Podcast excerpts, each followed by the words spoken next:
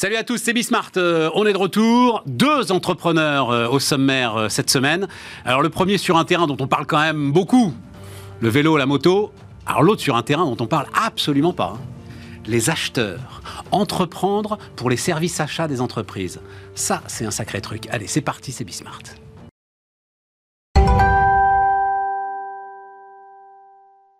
On démarre avec euh, le vélo, la moto en fait. Xavier Varnier donc est avec nous. Salut Xavier. Bonjour. Tu étais venu au tout début de Bismart. il y a trois ans, ouais. On lançait ensemble euh, notre aventure. Voilà. C'est ça. Tu m'as porté chance. Non, mais j'en sais rien.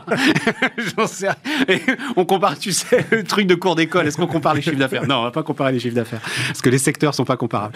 Euh, donc, vélo made in France, moto made in France. Au départ, donc on va voir pourquoi tu es là. Parce que tu as proclamé sur LinkedIn, d'ailleurs, hein, c'est là que je l'ai vu, que enfin tu avais réussi. Alors on va voir euh, des images de ta moto made in France à réaliser une moto totalement made in France. Ça, c'est un exploit. euh, Alors, Xavier? presque totalement. Presque totalement. Bah, c'est un exploit, euh, oui et non. En fait, je pense que quand on est militant et qu'on a des convictions, finalement, on y arrive. Le tout, c'est de ne pas se mentir, de savoir que ça va nous coûter un petit peu plus cher. C'est la moto qu'on voit là ou c'est un vélo là? Là, c'est un vélo. Oui, c'est un vélo. C'est un vélo. Mais voit. c'est un vélo qui a une inspiration de moto. Voilà la moto. Voilà. voilà. Ouais.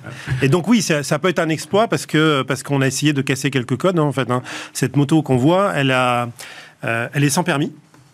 Alors qu'elle ressemble pas à une vélo sans permis. Elle est électrique alors qu'elle ressemble à une thermique. En fait, on a pris un peu Sans le meilleur. permis, ça veut dire quelle vitesse? 45 km/h. Bon, on la sort aussi en, 120 en équivalent 125. Ah oui, plus de 100 d'accord, ouais, c'est ça, d'accord. Mais celle qu'on voit là, c'est une 45 km/h. En fait, l'idée, c'était vraiment euh, pour tous les gens comme moi qui n'ont pas le permis moto, de pouvoir rouler avec une moto qui ressemble pas euh, à une toute petite mini moto. Ouais.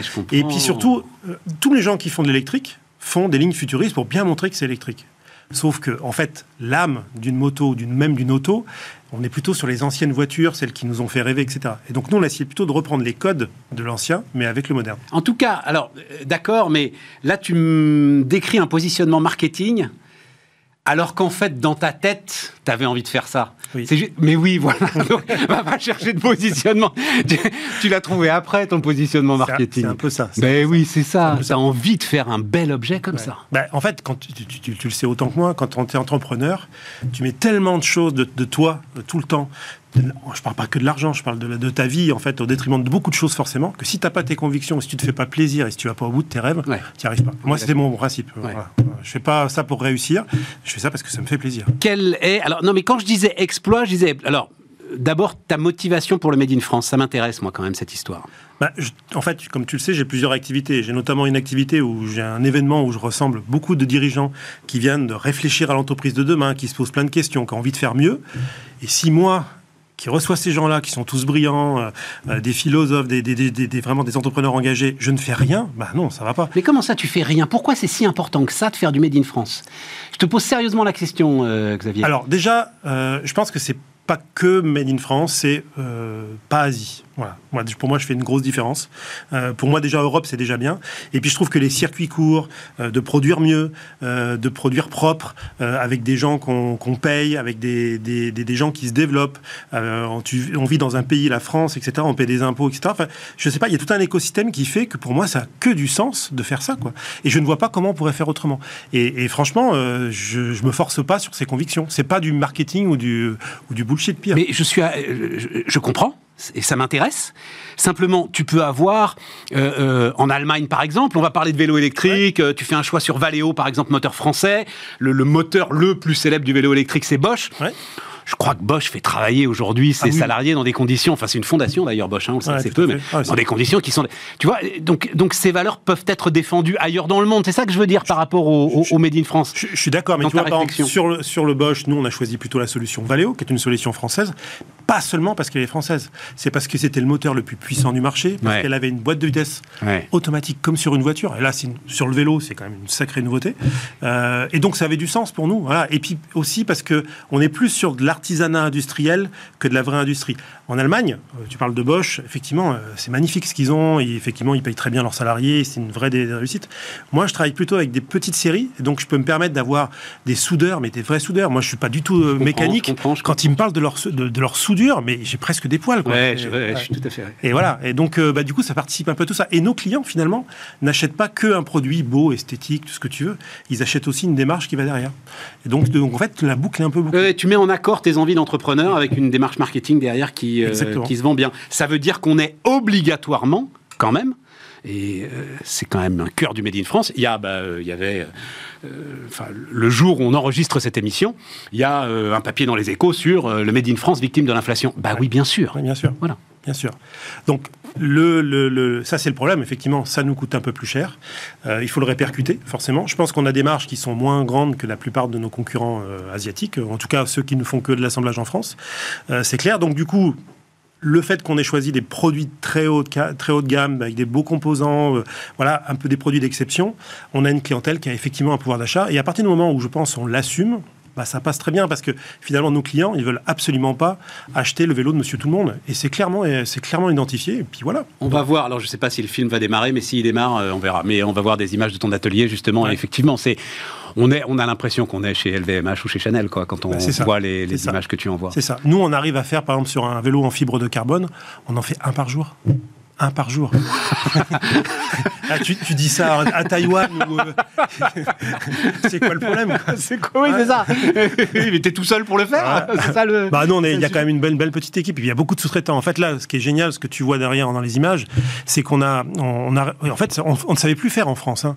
Euh, Il y, a- il y avait une. Là, je crois que le gars fait un carter. hein. Je l'ai vu deux, trois C'est fois ça, le. Je l'ai vu deux, trois fois le film. C'est ça. Il fait un carter de. Tu vois le temps que ça peut prendre. C'est- c'est- c'est- C'est magnifique. C'est Non, C'est magnifique. absolument magnifique. Mais là, on arrive à faire des cadres 100% carbone fabriqués en France. Ça, ça n'existait plus. Enfin, on avait perdu un peu tout Et ça. alors, il, il a fallu que tu ailles, parce que euh, j'ai deux, trois histoires comme ça euh, qu'on m'a racontées, où il a fallu que l'entrepreneur aille voir l'industriel qu'il avait choisi pour le convaincre que ça allait marcher. Parce qu'au départ, l'industriel, il dit T'es gentil, hein, tes rêves, mais enfin, moi, euh, à la fin, il faut que je paye tout le monde. Quoi. Bah, c'est exactement ça. Et nous, on a plutôt choisi des gens qui faisaient des prototypes, en tout cas pas de série, et éventuellement de la pré-série. Et puis on leur a plutôt dit, bah écoutez, on va grandir ensemble.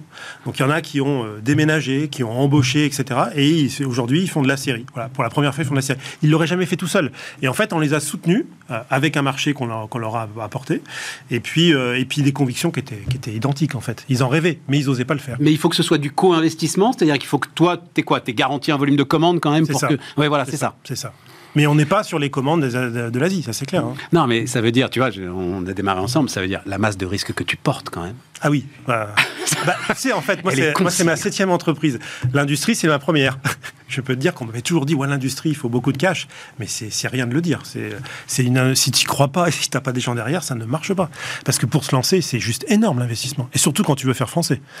Ça, Et, sûr. et investissement, enfin, euh, tu as eu, euh, enfin, je sais pas. Alors, j'ai cassé ma tirelire. J'ai- cassé ta j'ai tirelire. cassé ma tirelire. Donc, comme tu dis, hein, septième entreprise, il y a, il y a- il y a quelques-unes qui, quand même, euh, j'imagine, ont. Ouais, ont jamais, suffisamment. Et puis en fait, j'ai eu la chance, c'est que euh, j'ai un écosystème euh, d'amis entrepreneurs qui sont tous avec des convictions dans des secteurs complètement différents et surtout pas dans la mobilité. Et, et quand je leur ai raconté le projet, ben, ils ont dit, ben, moi, ça m'intéresse. Donc en fait, j'ai ouvert le capital dès le départ. En fait, je n'ai pas cherché à avoir 100% des parts. Euh, J'étais avec un, un- un cofondateur, euh, on a le même nombre de parts. Et aujourd'hui, en fait, on est très dilué par rapport aux autres entreprises classiques. Mais par contre, on n'a que des gens qui ont investi pareil. hein. Euh, Ils ont cassé un peu leur tirelire parce que le projet leur plaisait. Et c'est génial. Oui, mais ça, ça peut être l'enfer. Parce qu'ils ont tous un avis sur euh, la façon dont il faut gérer la boîte, quand même. je, veux pas, je voudrais pas rentrer. Non, parce que c'est une réflexion qu'on a eue, euh, nous aussi. ouais. Et je me suis dit, les gars, alors, bah, moi, c'est pas, c'est différent, c'est l'information, c'est tout ça, machin. Tout le monde a un avis sur l'information. Sur la manière de construire un vélo, peut-être un peu moins. Mais ça peut être compliqué à gérer, quand même. euh, ça peut être compliqué. Ces multiples investisseurs. C'est là où je pense que mon mauvais caractère sert un petit peu. Euh, donc, euh, la moto, le vélo. euh, Aujourd'hui, est-ce que tu sens, enfin, euh, donc la moto, c'est tout nouveau. oui. Euh, parlons du vélo parce qu'on a eu, on, on- on a eu des chiffres de croissance. On a eu, c'est pour ça que j'en parle au passé, hein, des Ah oui. chiffres de croissance du marché. Ouais, plus 25%, ouais, c'était génial.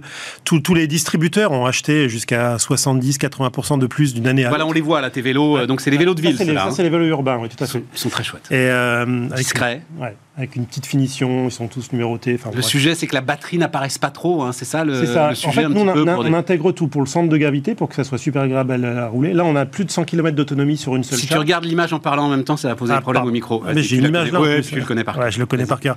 Et puis oui, donc c'est euh, des vélos qui sont qui sont bien nés, pas que esthétiques. En fait, Euh, il y a vraiment encore une fois le centre de gravité qui est bas puisqu'on a tout intégré. La batterie, euh, voilà, elle est complètement intégrée. Et puis il y a des petites touches. Dedans, ce qu'on voit pas aussi, c'est qu'il y a toute une technologie. Donc la boîte de automatique, j'en ai parlé, une courroie carbone. Donc on est plus sur une chaîne qui s'allie, etc. Silencieuse et tout. Mais on a aussi une alarme anti-vol 100 décibels. On a on a plein de choses comme ça voilà, qui sont Une alarme anti-vol 100 décibels. bah oui, parce qu'en fait, la plupart des gens ont peur du vol. Sur le vélo, c'est un. Ils n'ont pas un- tort. Hein. Ils n'ont pas tort. Alors, nous, depuis, depuis 4 ans, euh, on a eu zéro vol de nos vélos. Pourquoi? Parce qu'ils sont tellement différents, je pense, que le, main, le jour où tu le, tu, tu le voles, tu le mets sur le bon coin le lendemain, c'est plus visible quand même. Nous, ces petites séries, etc. Non, c'est parce qu'ils sont tellement beaux que les gars, en fait, s'en séparent jamais. Alors peut-être qu'on Euh, Ils les le laisse dans des garages, ils les montent clair. chez eux. C'est Enfin, clair, j'en sais rien. C'est clair. C'est clair. Ceux qu'on a, on a vraiment une logique de personnalisation et tout, donc euh, on a des vélos qui sont souvent uniques. Mais donc le marché. Ah oui, non, mais donc alarme 100 décibels, ça veut dire quoi? Ça veut dire que ça prévient. Ah bah ça sonne si tu bouges ton vélo. Bah, donc euh, c'est des décibels si ça sonne. Ouais, c'est ça. Ah 100 Ah 100 J'avais décibels. compris 100 décibels Ah, SANS. 100, ah Je oui. comprenais pas le, le but de l'alarme 100 décibels. Euh, et donc le marché alors, en train de retomber sérieusement Alors, le marché, il est, c'est une catastrophe pour, euh, pour pratiquement tout le monde. hein. Ah, dis donc. Euh, non, non, mais vraiment. Euh, là, en fait, aujourd'hui, tous les distributeurs de vélos euh, en sont en surstock, clairement. Donc, en fait, on a loupé, une- il y a une saison de trop. Donc, euh, il y a- des constructeurs, mais des constructeurs majeurs qui détruisent des cadres aujourd'hui plutôt que de monter des vélos parce que ça coûterait plus cher de les faire en stock. Ou ceux, ou ceux qui ont déjà monté les vélos, bah, qui les laissent en stock. Et en fait, les vélos de 2024 sont les vélos de 2023, en gros. Le temps que tout, euh, tout se calme. Voilà. Mais ça va être très long. Nous, on n'est pas impacté parce qu'on a un système de distribution complètement différent et on est sur un secteur de niche, hein, de très haut de gamme. Pourquoi système de distribution? Vas-y, raconte-moi ton système de Alors, en distribution. fait, on est- j'allais y venir. Il faut monter aussi le système de distribution. Exactement. En fait, nous, on va là où sont nos clients. Nos clients sont des clients, effectivement, qui ont plutôt entre 40 et 60 en moyenne, plutôt un bon pouvoir d'achat, qui, sont, qui aiment les beaux objets et qui ne sont pas forcément euh, dans une recherche d'acheter un vélo pour acheter un vélo. Voilà. C'est parce que l'objet leur plaît, parce que c'est l'occasion. Et donc, on est plutôt vendu chez des concessionnaires automobiles, euh, dans des concept stores. Ça. Voilà, nous on a, on a presque arrêté tous les magasins de vélos. Voilà. C'est un peu à part. Parce qu'en fait, d'être à côté d'un vélo qui se ressemble avec un autre vélo qui se ressemble, euh, fabriqué en, en Chine ou je ne sais où, euh, avec des vendeurs qui vendent tous les vélos mais sans univers de marque, moi en fait, je me réfère beaucoup à l'industrie automobile. Je trouve que l'industrie automobile, quand, il faut- quand tu fais une marque automobile, il y a un univers de marque, un vrai univers de marque. Euh, dans le vélo, ça n'existe pas. Alors, on parle de plein de marques hein, qui sont qu'on connaît. Mais tous. Xavier, c'est pas possible. Je peux pas te laisser dire ça. Mais non, mais Tu t'as des, t'as de, t'as de formidables vendeurs de vélos aujourd'hui qui sont passionnés par les marques qu'ils vendent Oui, et qui mais- sont capables de t'en donner les différences. Nous, on a vu que c'était pas tout à fait le cas et que et qu'on avait besoin d'un écrin, on avait besoin d'un service premium, c'est-à-dire que euh, nous, nos vélos, par exemple, quand on, quand on les, quand on, les gens l'achètent aussi en, en- en direct. euh, quand on livre un vélo en direct, c'est sur rendez-vous à domicile. Le vélo, il est entièrement monté, donc suivant le poids, euh, euh, la taille, etc. On a testé les 3-4 premiers kilomètres pour que le, frein ne fasse pas de bruit, qu'on n'ait pas à monter les pédales, le guidon. Voilà, on est sur un service premium. Et les concessionnaires automobiles, par exemple, puisqu'on en parlait, hein, on est plutôt sur les concessionnaires automobiles premium, hein, Land Rover, Porsche, Alpine. Euh, ces gens-là, en fait, ont l'habitude de recevoir, euh, d'avoir des clients qui sont un peu exigeants. Donc, par exemple, c'est eux qui font l'entretien. Parce qu'aujourd'hui, avec la boîte de vitesse automatique, on a des vidanges, par exemple, comme sur une, comme sur une auto. Donc, ils savent le faire. Donc, il y a un- on prend un rendez-vous avec un entretien, c'est personnalisé, etc. Voilà, on a, on a, on a été un peu plus loin que, que ce qui était prévu au départ, ça, je, je l'avoue. Et donc, ah, c'est passionnant. Et donc là, maintenant, trois ans après, Quatre ans, ouais. quatre ans après, Ouais. Ouais, chaque année compte. hein. eh, on dit que c'est à partir de cinq ans Ouais. seulement qu'on sait si le pari est gagné. C'est comme les régimes. Alors, je sais pas il est gagné ou il n'est pas gagné Je sais le pas s'il est gagné. Moi, j'ai l'impression qu'il est gagné parce qu'on a trouvé notre marché depuis le début. En fait, euh, on a eu plein de difficultés, comme tout le monde, hein, difficultés pour produire. Donc, c'était la production qui a été un problème pendant un moment. Là, aujourd'hui, on a tout stabilisé et on, et on sait bien faire. On a eu des, des partenariats industriels qui ont été un peu plus longs que prévu, qui nous ont impacté aussi euh, financièrement. Euh, mais on a toujours eu notre marché, en fait. Euh, donc, pour moi, c'était le, le- c'était la prérogative numéro un. C'était pas impossible de faire autrement. Tu sais quoi On n'a même pas encore cité le nom. Et tellement. Héritage, voilà. Atelier Héritage Bike. Atelier Héritage Bike et donc Xavier Varnier qui nous accompagnait. Maintenant, on parle des acheteurs.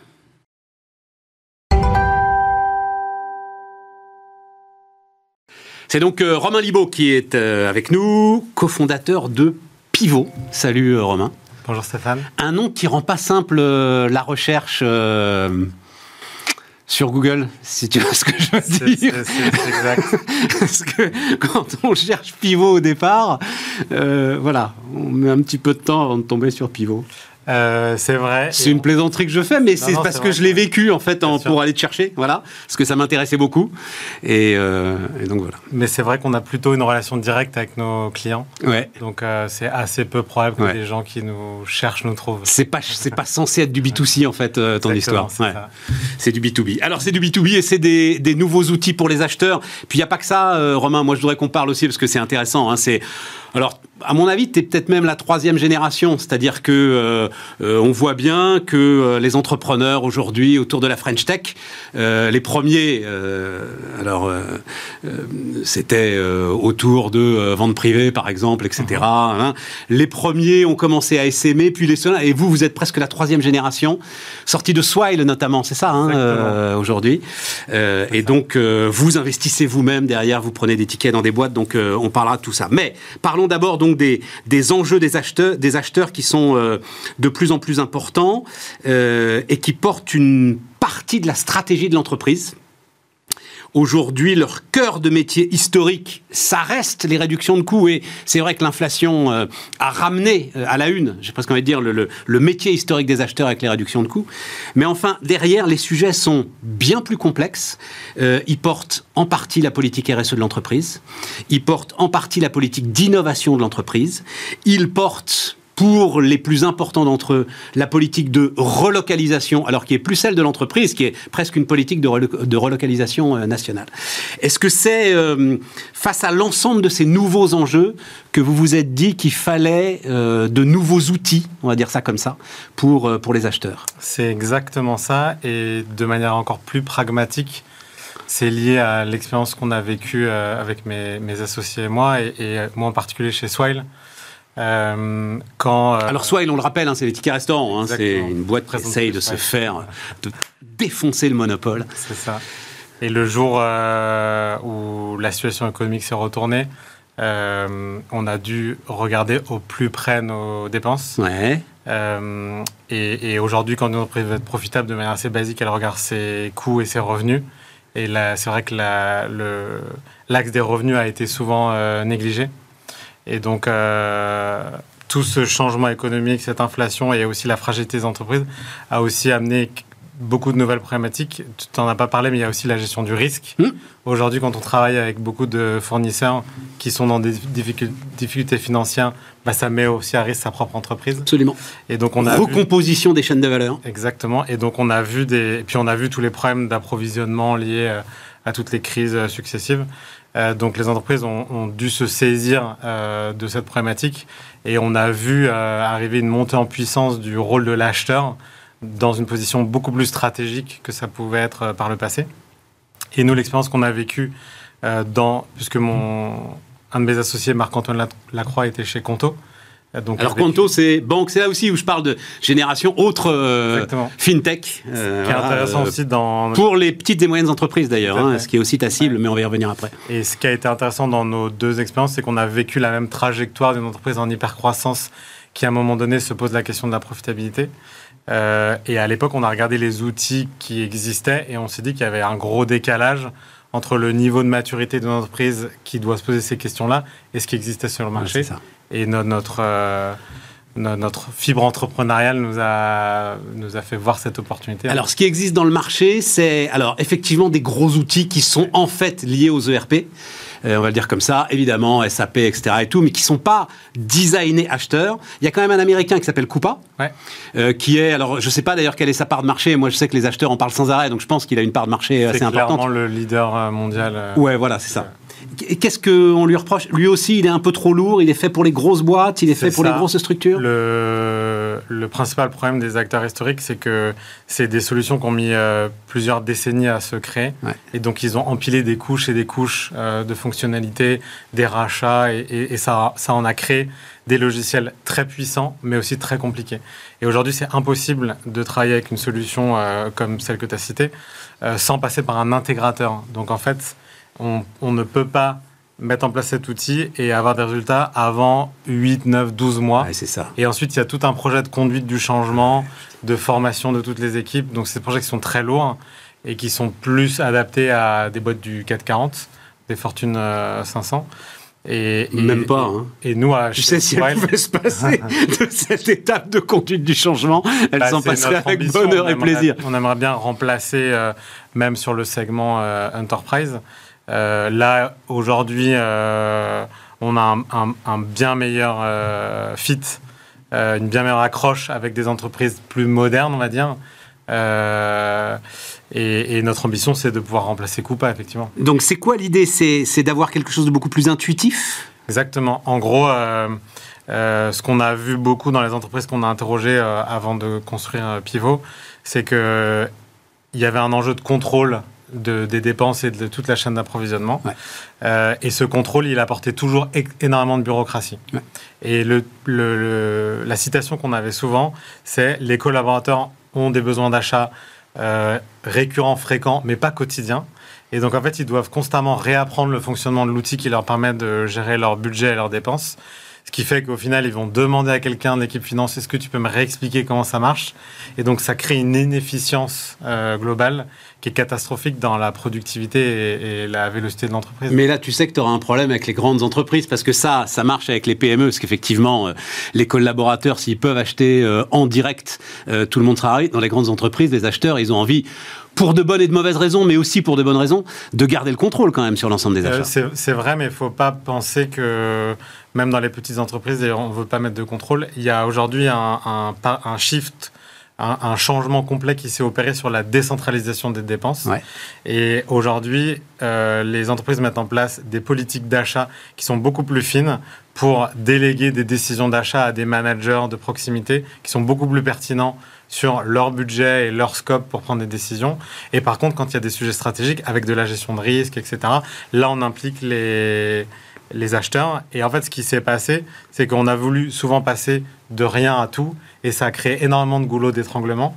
Euh, auprès de toutes les fonctions support, le légal, la sécurité, la, compliance et évidemment les acheteurs. Et donc nous, euh, aujourd'hui, une des fonctionnalités clés de Pivot, c'est de pouvoir dire, vous allez diriger les demandes d'achat uniquement quand c'est pertinent aux bonnes personnes et au bon moment. Ça sert à rien d'impliquer euh, les achats si le juridique va dire non, c'est hors de question de travailler avec eux parce qu'ils ont une gestion de, une politique de gestion des données sensibles qui est pas la bonne, euh, etc. Et donc en fait, ça, vraiment notre euh, mission, c'est d'accompagner les entreprises dans l'optimisation de la profitabilité, mais sans créer de bureaucratie. Parce que la bureaucratie, ça tue les entreprises. Comment est-ce qu'on s'attaque à un sujet pareil? C'est-à-dire, j'ai bien compris, hein, effectivement, le moment du Covid et tout. Moi, je me souviens du directeur financier de Blablacar qui euh, me disait, mais on a réalisé qu'en fait, on ne savait absolument pas combien on dépensait tous les jours. Énormément d'entreprises tout le secteur aéronautique a réalisé qu'en fait, c'est quoi une journée euh, bah, d'une entreprise, par exemple, très importante, euh, avionneur euh, et équipementier de rang 1 comme Daer, c'est quoi une journée?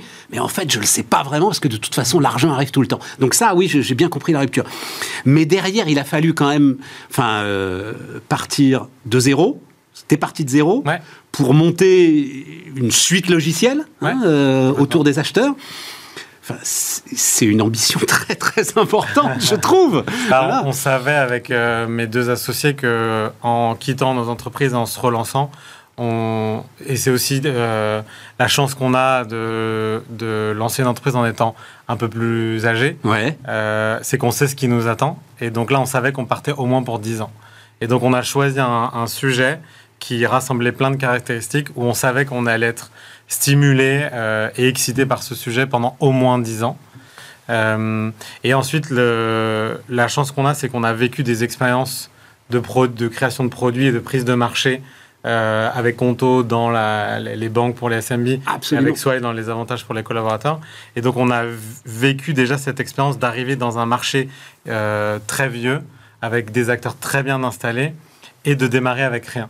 Et donc, on a réutilisé les repères et l'expérience qu'on a eue pour le mettre en application dans un autre marché euh, qui nous semblait euh, euh, avoir un, time to market pertinent. Et, et, qui est d'autant plus pertinent que, parce que dans ta logique en fait de Swile, on pouvait aller vers les RH, mais les RH sont en fait déjà largement pourvus, voire même embouteillés de solutions qui sont des solutions modernes. J'avoue que sur les acheteurs, et c'est pour ça que tu es là d'ailleurs, parce que j'ai trouvé ça assez dingue comme pari, sur les acheteurs, on se bouscule pas. C'est vrai. Et, l'autre, pour, compléter la réponse, l'autre aspect, c'est que aujourd'hui, euh, euh, le marché, il est, il est euh, organisé avec des solutions qui font tout des all-in-one. Et nous, on a proposé une solution qui est très modulaire. Donc, en fait, quand on parle avec un client, c'est toujours compliqué de lui dire on va résoudre un problème de bout en bout pour toi, parce que tout de suite, il se projette dans quelque chose de long et compliqué. Nous, on arrive et on le dit voilà, il y a un problème que tu as tout de suite. On peut résoudre de manière immédiate un caillou dans la chaussure. Euh, avec une création de valeur euh, très court terme. Et ensuite, après, une fois qu'on est rentré dans l'entreprise, on peut là déployer beaucoup plus de valeur, mais avec un effort à fournir pour l'entreprise qui est mineur, puisque tout est déjà installé dans le système d'information. Euh, sur ces enjeux que je décrivais, j'en ai oublié même encore un, c'est presque en fait le volet RH, puisque on se rend compte qu'aujourd'hui, sur ce qu'on appelle l'open talent, enfin l'ensemble de l'entreprise élargie, les freelances auxquels vous devez faire appel, ben, c'est bien souvent en fait les acheteurs qui euh, passent les contrats et euh, assez rarement euh, les RH. Donc il y a énormément aujourd'hui de responsabilités autour des acheteurs. C'est quoi? C'est des, modules particuliers? Je pense par exemple à la transition énergétique, calcul du CO2 sur une commande, des choses comme ça. Exactement. Oui, c'est ça. En gros, on a toute la chaîne de valeur d'un projet d'achat jusqu'au paiement d'un fournisseur. Donc c'est jalonné par, en fonction de la criticité du, du fournisseur, euh, plein d'étapes. Et donc, on, va orienter la demande en fonction de la complexité et de l'enjeu. Mais en fait, on crée de la valeur à chaque étape, puisque au début, il y a la définition d'un projet d'achat qui est plus articulé autour de la stratégie de l'entreprise. Ensuite, après, il peut y avoir des enjeux d'évaluation des fournisseurs euh, sur des critères financiers, de sécurité ou d'impact ou, ou euh, environnemental ou social. Et ensuite, il y a toute la relation avec le fournisseur. Euh, tout le monde a déjà vécu ces situations où j'ai une très bonne relation avec un, fournisseur, mais qui se dégrade parce qu'il n'est pas payé, ou euh, on l'a pas payé parce qu'il n'a pas envoyé la bonne facture. Et ben, nous, tout ça, aussi évident que ça puisse paraître, on le rend euh, très simple qui fait que tout le monde peut être très autonome parce qu'il n'y a pas de valeur à mettre un comptable fournisseur au milieu de tout ça qui va simplement envoyer des mails pour répondre à, des questions qui devraient être accessibles en self-service par tout le monde. Sachant que la facturation électronique déboule là-dedans, alors elle prend un peu de retard, mais enfin euh, elle va venir. et donc c'est peut-être aussi une occasion, je ne sais pas si euh, vous aviez ça en tête, mais pour les entreprises, c'est une occasion de toute façon de revoir la base fournisseur. Et ça va être une occasion peut-être de repenser complètement le processus que tu décris, qui s'appelle P2P dans les entreprises. Exactement. Euh, c'est ça. Voilà. Mais beaucoup d'entreprises à qui on a parlé euh, au tout début, une question qu'on leur posait, c'est combien de fournisseurs vous avez? Et une entreprise sur deux ne connaît pas la réponse à cette question. Et donc, en fait, ils se rendent compte qu'ils ont créé énormément de, de dettes dans leur relation fournisseur qui euh, crée aussi beaucoup de risques associés. Absolument. Et nous, on est là pour les accompagner à, mieux gérer tout ça. Un mot, euh, Romain, parce que tout ça tourne très vite, sur ton activité d'investisseur. Mhm. Qu'est-ce qui t'intéresse? C'est quoi les clés en ce moment? Pour euh, investir intelligemment euh, parce que ça nous donnera les pistes dans lesquelles en ce moment se dirige l'innovation. Non, non, pas pour investir, mais savoir ce qui se passe en termes d'innovation. Pas de conseils en investissement. Non, voilà, non, non, absolument pas. Euh, non, toujours, de toute façon, le conseil c'est toujours le même, c'est l'entrepreneur, l'entrepreneur, l'entrepreneur. Hein, c'est toujours une question d'équipe. T'investis sur une équipe. le, je vais rebondir un peu sur ce que tu disais. Moi, je, je pense effectivement que je fais partie d'une génération de d'entrepreneurs. Je m'en rends bien compte parce qu'aujourd'hui, je, je, parle à des gens et, je peux utiliser des références. Je peux parler de Loïc Lemer et certains me regardent avec des yeux ronds. C'est ça. Et je me rends compte qu'effectivement, euh, il y a eu plusieurs générations. Et moi, aujourd'hui, je le fais vraiment pour la transmission et, et accompagner la, génération d'après. Euh, et aussi parce que euh, tu es toujours le vieux de quelqu'un. et donc, je, pour moi, c'est important de rester proche euh, des générations euh, d'après, parce qu'elles ont toujours un regard qui est différent d'une autre. Et donc je trouve que c'est toujours très riche d'apprentissage. Euh, et je suis très humble sur l'expérience que j'ai eue et l'apprentissage qu'on a et tout ce qui nous reste aussi à apprendre. Et même si c'est des gens qui n'ont pas déjà créé des boîtes avant, ils ont une vision du monde qui n'est qui qui pas la nôtre et qui de toute façon apporte beaucoup de richesse. Et donc on a vraiment un, un, un échange. Moi je fais toujours si je crois dans l'équipe, dans le projet, si c'est un sujet qui m'anime, mais surtout si je sens qu'on va avoir la capacité d'avoir un, échange. Euh, donc j'aime beaucoup la confrontation. Je comprends. Euh, et si je sens que c'est des gens qui ont beaucoup de conviction sur ce qu'ils font, euh, c'est ce qui, me, ce qui me donne envie d'investir dans la société. Et si effectivement tu es parti pour 10 ans, puisque tu nous dis que tu es parti pour 10 ans au moins avec euh, Pivot, et ce que j'ai bien compris sur le, même encore le, design, la fabrication hein, euh, de, de, Pivot, c'est sûr qu'il ne faut pas se laisser doubler d'une certaine manière par des innovations qui surgiraient et où tu n'aurais pas les capteurs pour en envisager la portée. Quoi. Bon, bah, tout ça est très intéressant. Merci beaucoup, euh, Romain. Merci d'être euh, venu nous voir. Romain Libaud, donc, euh, qui nous accompagnait sur Bismart.